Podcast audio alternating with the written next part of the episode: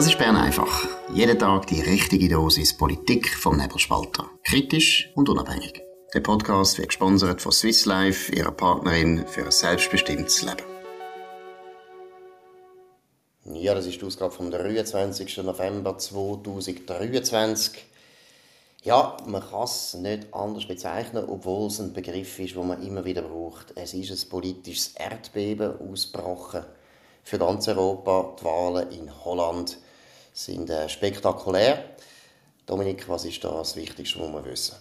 Die Partei vom äh, rechtskonservativen Gerd Wilders, äh, PVV, die ist die stärkste Kraft in den Parlamentswahlen geworden, gestern äh, Nacht. Er, äh, seine Partei hat äh, gemäß äh, Hochrechnungen 36 von den 150 Sitzen im Parlament erreicht und ähm, das ist wirklich, das ist elf mehr, wenn ich es richtig im Kopf habe, als bisher. Das ist für holländische Verhältnisse wirklich ein Erdbeben. Holland hat ja immer gegolten als schwieriges Terrain für die sogenannten Rechtspopulisten. Und der Gerd Wilders ist schon lange im Geschäft, hat aber noch nie so einen Durchbruch ähm, Durchbruch bekommen. Jetzt sehen es sind 20 Sitze mehr und 37, die er hat, nach neuesten Berechnungen. Ähm, das ist wirklich ein Erdbeben. Es ist nicht sicher, ob er kann regieren kann, ähm, weil äh, die, die bisherige ähm, Regierungspartei, die VVD von Mark Rutte, wo ja zurückgetreten ist im Sommer, jetzt von der Daniel, äh, Dilan Yesil Göss angeführt wird, die hat zehn Sitze verloren. Die ist die einzige Partei, die mal so ein gesagt hat, mal, wir könnten vielleicht noch mit dem Wilders regieren, aber nicht, wenn der Wilders äh, Ministerpräsident ist. Da geht es am Schluss immer bei den Regierungsbildern ein bisschen ums Ego. Aber egal, letztlich ist es ein, ein, ein, Erd, ein Erdbeben in Sachen Themen. Also es geht halt eben nicht mehr um Klimaschutz. Der entsprechende EU-Klimakommissar der ähm, hat die Wahl nicht gewonnen, der Franz Timmermans, sondern es geht eben jetzt um Migration und es geht um Energiesicherheit und es geht um, um letztlich auch ähm, Sicherung für Bauern. Bauernparteien haben gewonnen in den, in den Niederlanden ebenfalls und das ist schon auch thematisch ein Erdbeben. Absolut. Gut, ich würde da noch kurz noch etwas ergänzen.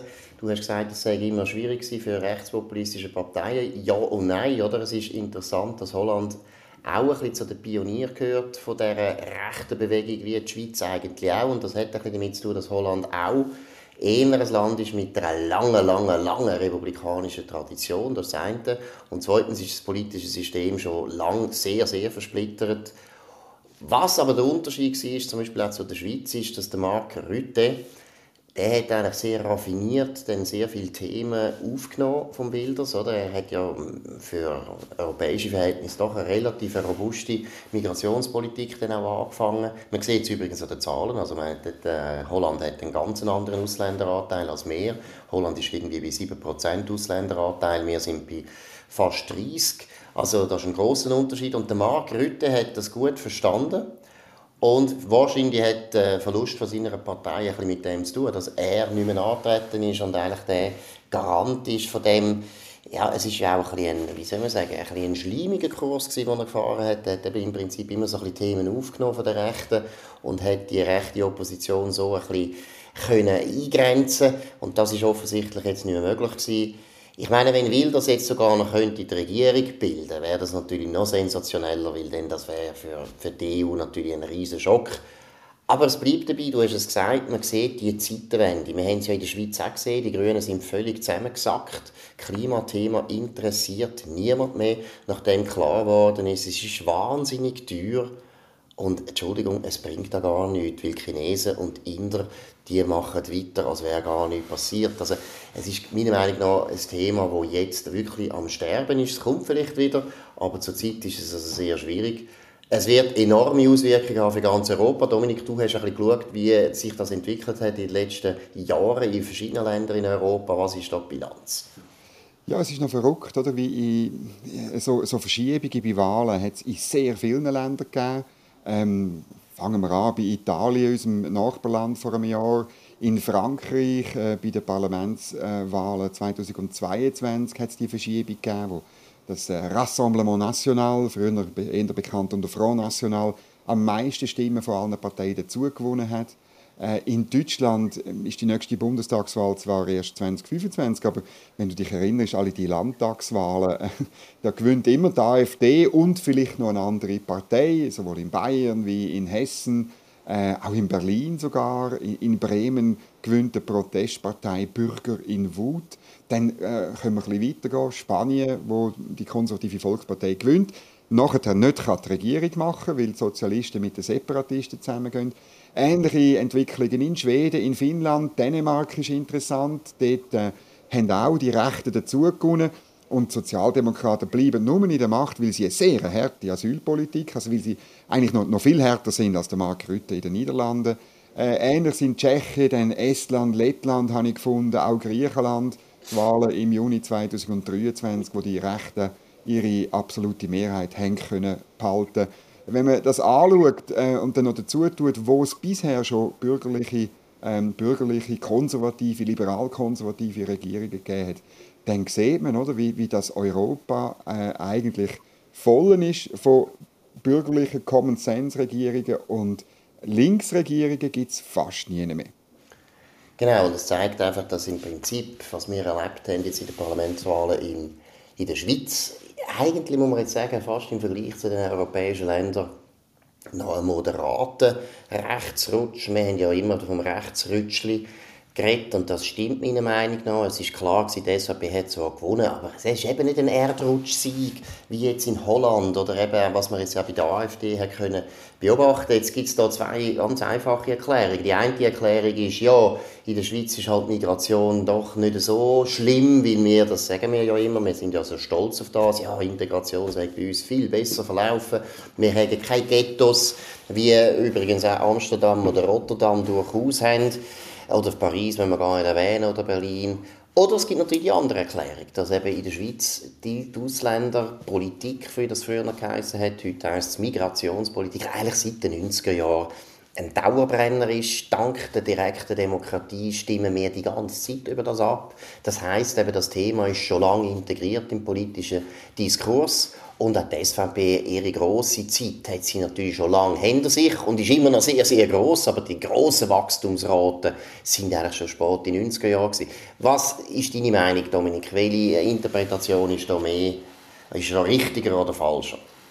Ja, ist ein bisschen schwierig. Ich glaube, es hat halt vor allem zu tun, dass das schweizerische politische System sehr viel stabiler ist als äh, die Systeme, wo wir jetzt davon geredet haben, mit Regierung und Opposition, wo halt ähm, auch so Verschiebungen in Wahlen viel, viel äh, üblicher sind und auch, auch so ein etwas haben von Protest. Ich glaube, das gibt es ja bei uns eigentlich nicht, Protestwahlen. Man hat das immer ein probiert, der SVP anzuhängen.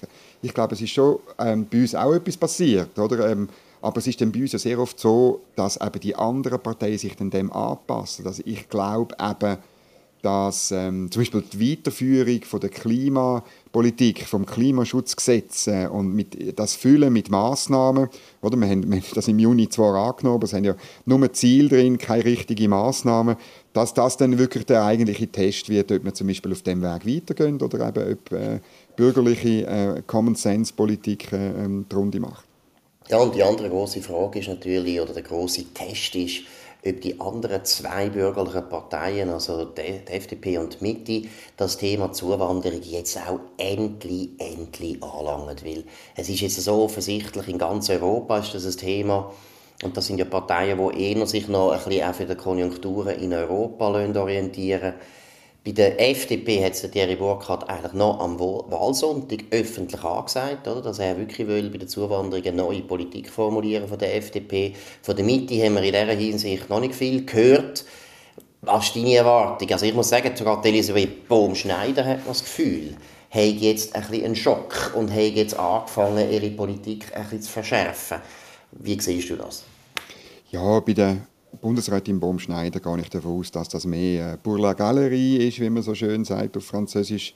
Ähm, werden wir sehen, bleiben wir sicher dran. Der Janik Güttinger hat ein Stückchen gemacht dazu ähm, äh, auf nebelspalter.ch. Ähm, ich glaube wirklich, auf der anderen Seite, also bei den Bürgerlichen, bei der FDP, dort ähm, ist ein bisschen die Frage, wie mutig letztlich Parteiführung ist, um das Thema wirklich anzugehen. Und wirklich, die, ich meine, da hat das Konzept auf dem Tisch, und gerade auch, ich habe jetzt eben mich ein bisschen mit den europäischen Regierungen befasst. Ich meine, da gibt es mehrere Länder, wo so Ideen haben und Vorschläge, dass man eben das Asylgesuch an der EU-Außengrenze oder sogar außerhalb der EU durchführen und ähm, zum letztlich den Zustrom einfach zu bremsen. Und man sieht es jetzt insbesondere auch mit den Hamas-Freunden und so weiter. Ich meine, wir, wir haben da schon Leute ähm, nach Europa geholt, wo der gesellschaftliche Normenkonsens, den wir eigentlich hatten, ähm, ja, nicht nur hinterfragen, sondern ablehnen. Und das, äh, das ist einfach eine Zeitbombe. Das darf man nicht einfach so ignorieren, finde ich. Absolut. Und äh, vielleicht wollte ich da schnell etwas nachtragen, weil ein Leser hat mir geschrieben, der Andreas Keppeli hat äh, kritisiert, ich dürfe, dürfe da auf Bern einfach den Orban und den Trump verherrlichen und bewundern und und so weiter. Das ist also das übliche, übliche, eine übliche Unterstellung, die ich gut kenne, aber ich muss ehrlich sagen, das stimmt nicht. Ich habe Orban gestern sehr, meiner Meinung nach, für meinen Geschmack sogar fast zu differenziert dargestellt. Gewisse Sachen habe ich gar nicht gut gefunden, die er gesagt hat, andere Sachen sehr gut. Und was ich da eben betonen ist, was er gesagt hat zu der Zuwanderung, da muss man einfach sagen, das ist eben genau Common Sense. Oder er hat wirklich gesagt, es ist für uns einfach in Europa ein riesen Risiko, so viele Leute aus fremden Kulturen und Religionsgemeinschaften aufzunehmen, wo wir erstens selber, wenn wir in die Länder schauen, sehen, dass die sehr viele Probleme haben. Also, dass man sich vorstellen kann, ja, vielleicht nicht so eine gute Idee, diese Probleme jetzt auch noch bei uns zu haben. Und zweitens, dass sie auch aus Kulturen kommen und Religionen, wo man jetzt wirklich in den letzten 30 Jahren, und das kann doch niemand mehr bestreiten, empirische Belege haben, dass es schwieriger ist, Leute zum Beispiel aus dem Nahen Osten zu integrieren, als Leute aus Portugal oder Leute auch aus, übrigens aus Sri Lanka. Und das muss man einfach ernst nehmen. Und wenn man da anschaut, was jetzt in Holland passiert ist, Holland hat, ist ein Land, wo in der Zeit, wo ja alle westeuropäischen Länder zu wenig Arbeitskräfte hatten, das ist 50er, 60er Jahre, haben alle angefangen, ausländische Arbeitskräfte anzuwerben, in südlichen Ländern vor allem, die Schweiz auch. Und wir haben dort wirklich, da muss man einfach sagen, wir haben so Glück gehabt, dass wir Italien ganz nah haben. Zuerst haben wir ganz viele Leute können aus Norditalien gewinnen für die Schweiz, nachher aus Süditalien. Die Leute, das ist eine absolute Erfolgsgeschichte, hat unser Land auch unglaublich bereichert am liebsten würde ich ganz Norditalien auf, aufnehmen. Also ich meine es jetzt auch territorial. Ich finde, die Lombardei würden wir gerne wieder verwalten. Wir können das, kein Problem. Aber nein, Spaß beiseite. Wir haben im Gegensatz zu den Holländern das Glück gehabt, dass wir sehr viele Italiener, Portugiesen, Spanier, dann auch Jugoslawen geholt haben als Arbeitskräfte. Und die Holländer zum Beispiel haben sehr viele Leute aus Marokko geholt. Und die Marokkaner haben es bis heute nicht können integrieren Das ist immer noch ein Problem. Und deshalb hat Wilders eben jetzt auch gewonnen. Ja, natürlich. Also das, das hat am Schluss mit der Integration oder nehmen wir, nehmen wir das richtige Wort führen, mit der Assimilation zu tun. Oder? Es integrieren, aber irgendwie gleich nicht richtig ähm, äh, dazugehören, das, das langt eben meiner Ansicht nach nicht, sondern wirklich richtige Holländerinnen und Holländer werden. Nicht seine Wurzeln ver, verleugnen und so weiter, ähm, äh, aber schon sich letztlich eben dem gesellschaftlichen Kanon von Wert, von Regeln auch, was man macht, wie man miteinander umgeht, wie man politisiert, ähm, äh, ja, dem anpassen. Und äh, genau. das glaube ich, das hat, äh, in, in, in, den Niederlanden ist man traditionell immer wahnsinnig, so die, Nieder die niederländische Toleranz, oder? hat man da immer ein bisschen aufgehebt und das hat sicher auch gegeben. Aber ähm, der Gerd Wilders hat schon lange einen schönen Teil von der Gesellschaft abgeholt mit einem anderen Kurs, mit anderen Vorstellungen, wie man mit äh, Migrantinnen und Migranten umgehen Und jetzt hat er äh, sehr viel mehr Leute abgeholt damit. Genau, und jetzt kommt eine sehr erfreuliche Nachricht für unsere armen, armen linken Zuhörer. Weil wir haben sehr viele linke Zuhörer, wie ich immer wieder merke. Und wir haben die ja sehr gern, weil wir brauchen auch Leute, die nicht einverstanden sind mit dem, was wir sagen. Das ist ein guter Bullshit-Detector, das Erste. Und das Zweite ist, äh, besteht dann auch für uns natürlich die Hoffnung, dass wir auch noch ein bisschen missionieren im linken Lager. Aber eben, wer jetzt als Linke nicht mehr schlafen kann, weil jetzt in Holland auch noch die sogenannten Rechtspopulisten, das Begriff, das unsere Journalisten so gerne haben, in der Hoffnung, dass sie es immer wiederholen können und dass die Leute dann so, so ein schlechtes Gewissen haben, dass sie nie rechtspopulistisch würden wählen Aber das Gegenteil passiert, sie dann immer mehr Rechtspopulisten wählen. Also für alle die armen Linken, die nicht mehr schlafen können, jetzt eine gute Nachricht. Der Powernap wird Ihnen präsentiert von Schlafvoll. Schlafvoll ist das Schweizer Bettenfachgeschäft mit den besten Preisen. Eine Beratung in einer der elf Schlafwohl-Filialen lohnt sich auf jeden Fall. Mehr Infos auf schlafwohl.ch. Ja, wir bleiben ein bisschen bei der internationalen Politik. Es findet wieder eine Klimakonferenz statt und dort äh, wird sich Interessantes ereignen. Um was geht es, Dominik? Ja, nächste Woche findet die COP28 äh, statt, äh, die, die, die nächste äh, Weltklimakonferenz, das Jahr in Dubai. Und ähm, da gibt es weitere äh, Länder, also fünf Länder zusammen mit Frankreich, die eine breite Front für die Atomenergie schmieden. Frankreich, Großbritannien, die USA, Schweden, Südkorea und die Vereinigten Arabischen Emirate wollen in einer Erklärung fordern, Atomkraftkapazitäten bis zum Jahr 2050 zu verdreifachen im Vergleich zu heute. Und ähm, ja, das französische Energieministerium hat das offiziell bestätigt gegenüber der Nachrichtenagentur AFP. Gut, das ist ein direkter Aufruf an Albert Rösti, wo sicher zulässt, wie wir jetzt das sagen. Albert Rösti in die Hose. Jetzt müssen wir doch da auch dabei sein bei dieser Aktion. Wir müssen doch das auch verlangen. Warum nicht? Das wäre gut. Ich weiß, das Gesetz spricht dagegen. Wir müssen zuerst noch Gesetz aufheben und so weiter. Aber es ist eigentlich eine Schande, dass jetzt da so ein Land, so ein technologiefreundliches Land wie die Schweiz, wo jetzt da mittelalterliche Technologieverbot ins Gesetz geschrieben hat, dank der katholisch-konservativen Doris Leuthard aus dem katholisch-konservativen... Markus! Nein, es ist doch wahr, es ist Kopfendeckel. Wir haben so eine schöne Tradition in der Schweiz, dass wir auf Innovationen stolz sind, dass wir, wir sind das Land von der Technologie und dann kommt die und du schreibt uns noch ein Verbot von einer Technologie ins Gesetz. Das gibt's doch gar nicht. Es ist eine Schande, eine Schande, eine Schande. Nein, und jetzt sind wir nicht einmal in dieser Klimakonferenz in der Lage, Lage, uns dem anzuschliessen. Aber es zeigt natürlich, was wir vorher auch ein besprochen haben. Es ist eine Zeitenwende. Der Klimaquark ist vorbei. Das glaube ich auch. Und also ganz vorbei ist er nicht, aber man tut jetzt äh, Lösungen bringen, die halt funktionieren. Also eben Energieformen, Energieproduktionsformen, die äh, ganz viel Energie bringen, und zwar äh, bei Tag und bei Nacht, wenn der Wind bläst und wenn er nicht bläst und wo CO2-frei sind. Und es tut mir halt leid, allen Linksgrünen, da gibt es nur Atomenergie, wo das so unglaublich gut kann. Es ist halt einfach so, ähm, please, ähm, äh, das, das einfach ähm, zur Kenntnis nehmen. Und dann genau. kann man, oder man, ich finde einfach immer noch, es ist unlogisch, von Klimaschutz zu reden und Atomkraftwerke abzulehnen. Das, das geht einfach irgendwie nicht zusammen und das merken auch immer mehr Leute. Ja, also irgendwie muss du nicht sagen, es geht einfach nicht zusammen. Und für Leute, mhm. die äh, so ein gewisses Niveau erreicht haben, was ihren IQ betrifft, und das sind wahrscheinlich schon auch ein paar Linke, ich weiß nicht wie viel, aber sicher ein paar, die Leute wissen ganz genau, dass das nicht zusammengeht. Fertig. Punkt. Und übrigens, wenn ich schnell nachtragen auch im Freiamt hat es zu wenig Wind für die vielen Windräder, die man da bräuchten, die Doris Leuthard sich erträumt hat. Gut, wir gehen zu der SP, unserer ja, was soll ich sagen? Ja, Lieblingspartei. Und so haben die am Morgen einen ganz wichtigen Tag und am Samstag auch. Dominik, um was geht's? Ja, die Fraktionssitzung findet statt und ähm, die gibt es immer eigentlich vor der Session am Freitag, Samstag. Man tut das immer auf zwei Tage verteilen, weil dann gibt es für alle, die da teilnehmen, zwei äh, Tagespauschalen zu 440 Franken. Ähm, äh, aber bei der bei der SP jetzt ist es ganz besonders wichtig, weil es geht ums Ticket, um also welche Personen die SP der Vereinigten Bundesversammlung vorschlägt. Und am Freitag geht es darum, wie groß das Ticket ist, ein Zweier- oder ein Dreier-Ticket. Und am Samstag tut man dann die Leute nach dem gleichen Verfahren, habe ich mir sagen wie bei der Bundesratswahl, tut man die Leute ähm, aufs Ticket setzen. Das heißt also, man tut mehrfach abstimmen, aber, jetzt muss ich hoffen, dass ich es richtig bereiche, aber im dritten Wahlgang geht jeweils die, die Person raus, die am wenigsten Stimmen hat. Genau, das könnte relativ äh, ein langes Verfahren nach sich ziehen. Es sind da viele Kandidaten und es geht um viel.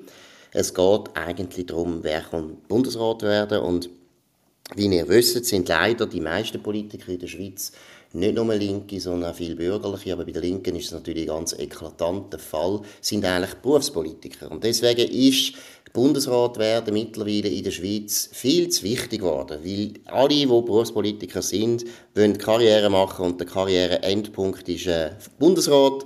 Wenn es hochkommt, vielleicht mal sogar noch etwas in der UNO und noch lieber wäre es natürlich mal EU-Kommissar zu werden, aber das ist in der Schweiz nicht so gut möglich. Aber deshalb, deshalb ist das natürlich jetzt gerade für eine linke Partei bei der SP ganz, einen ganz grossen Tag wie da alle die sehr ehrgeizigen Karrieristen sich ums höchste Amt äh, bemühen. Weil wir das aber auch wichtig finden, wir sind ja auch ehrgeizig, aber wir können nie Bundesrat werden, wir armen Siechen. Wir machen das Bern einfach spezial am Samstag, sobald bekannt ist, wer jetzt auf dem Zweier- oder Dreier-Ticket steht. Bern einfach spezial, Dominik Freusi und ich. Vielleicht schnell kurz als Vorschau. Dominik, ähm, was hörst du? Gibt es eher ein Dreier-Ticket oder ein Zweier-Ticket? Es gibt eher ein Zweier-Ticket. Und warum? zwar... Ähm, äh, ja, warum?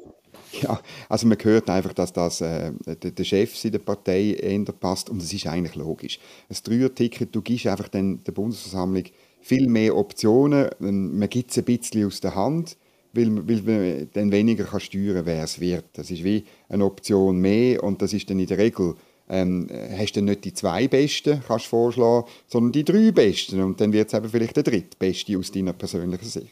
Genau, und jetzt will mir ja, also vor allem ich ja, wie der Roger Schawinski, dass jeder Montag gerne sagt, wie er so Freude daran hat. Ich bin ja so schlechte Prognose. Wir tun jetzt gleich ein paar Prognosen wagen. Wir haben jetzt gesagt, Zweier-Ticket, das würde ich auch unterstützen, bin ich auch überzeugt. Das heisst, Josic hat eigentlich keine Chance. Wenn es ein Zweier-Ticket gibt, dann geht er raus. Ähm, auch bei einem Dreier-Ticket. Bei einem Dreier wahrscheinlich auch, aber mit Zweier ist es noch viel wahrscheinlicher. Und jetzt genau. gehen wir zu der Prognose. Wer kommt aufs Ticket? Wer wird am Samstag bekannt gegeben werden als offizieller Kandidat? Also die Evi Alemann muss aufs Ticket, weil sie eine Frau ist. Äh, das ist einfach so. Die SP kann das von ihren militanten Feministinnen nicht rechtfertigen, dass man die übergeht. Das ist ganz einfach. Und dann ist die Frage, welcher Mann? Und da gibt es ähm, äh, einen Favorit, der heißt Jon Pult. Ähm, und zwar einfach, weil er bei der JUSO gut vernetzt ist, die JUSO-Fraktion innerhalb von der SP-Fraktion relativ gut organisiert ist. Dann aber äh, lauert selbstverständlich auch ein Beat Jans dort. Das, glaube ich, ist die, sagen wir, die zweite äh, beste äh, Möglichkeit. Und dann, ich sage es halt wieder, wer dann immer auch noch lauert, ist unser Keimfavorit, nämlich der Roger Nordmann. Genau, obwohl uns alle in der SP auslachen, dass wir das immer genau. sagen. Wir tun es so viel mal erwähnen, ähnlich wie bei Atom, Atom, Atom, bis eben auch heisst Bundesrat Nordmann, Nordmann, Nordmann. Wir glauben immer noch, dass das ein Keimfavorit ist, aber wobei es stimmt schon, er muss aufs Ticket und sonst hat er natürlich gar keine Chance. Aber genau. bei den Bürgerlichen könnte es passieren, dass der gewählt wird. Beim Jon Pult muss man vielleicht noch sagen, was wirklich für ihn spricht, natürlich auch vor allem bei den, bei den Bürgerlichen, ist ein bisschen, er ist Ostschweizer, also er ist Bündner, oder? Gleichzeitig ist es so, dass Graubünden eher eine Hochburg ist von den Bürgerlichen und die nicht so gerne sehen, wenn dort einer Bundesrat wird. Gut, wir werden es sehen, wir werden morgen über das berichten, dann wissen wir eben wegen dem 2 oder 3 Ticket, hoffentlich rechtzeitig, kann natürlich sehr lang gehen, dann würden wir es erst am Samstag können berichten und am Samstag, wie gesagt, Bern einfach spezial zu den Bundesratswahlen, zu der Ausmachung bei der SP. Das war es von Bern einfach an dem 23. November 2023. Dominik Feusi und Markus Somm auf nebelspalter.ch. Ihr könnt uns abonnieren auf nebelspalter.ch, auf Spotify, Apple Podcast und so weiter. Tönt uns weiterempfehlen, tönt von uns reden, das würde uns freuen. Tönt uns vor allem auch hoch bewerten, das würde uns ebenfalls freuen. Und wir hören uns wieder morgen zur gleichen Zeit auf dem gleichen Kanal. Bis dann, eine gute Zeit. Das war Bern einfach, gesponsert von Swiss Life, ihrer Partnerin für ein selbstbestimmtes Leben.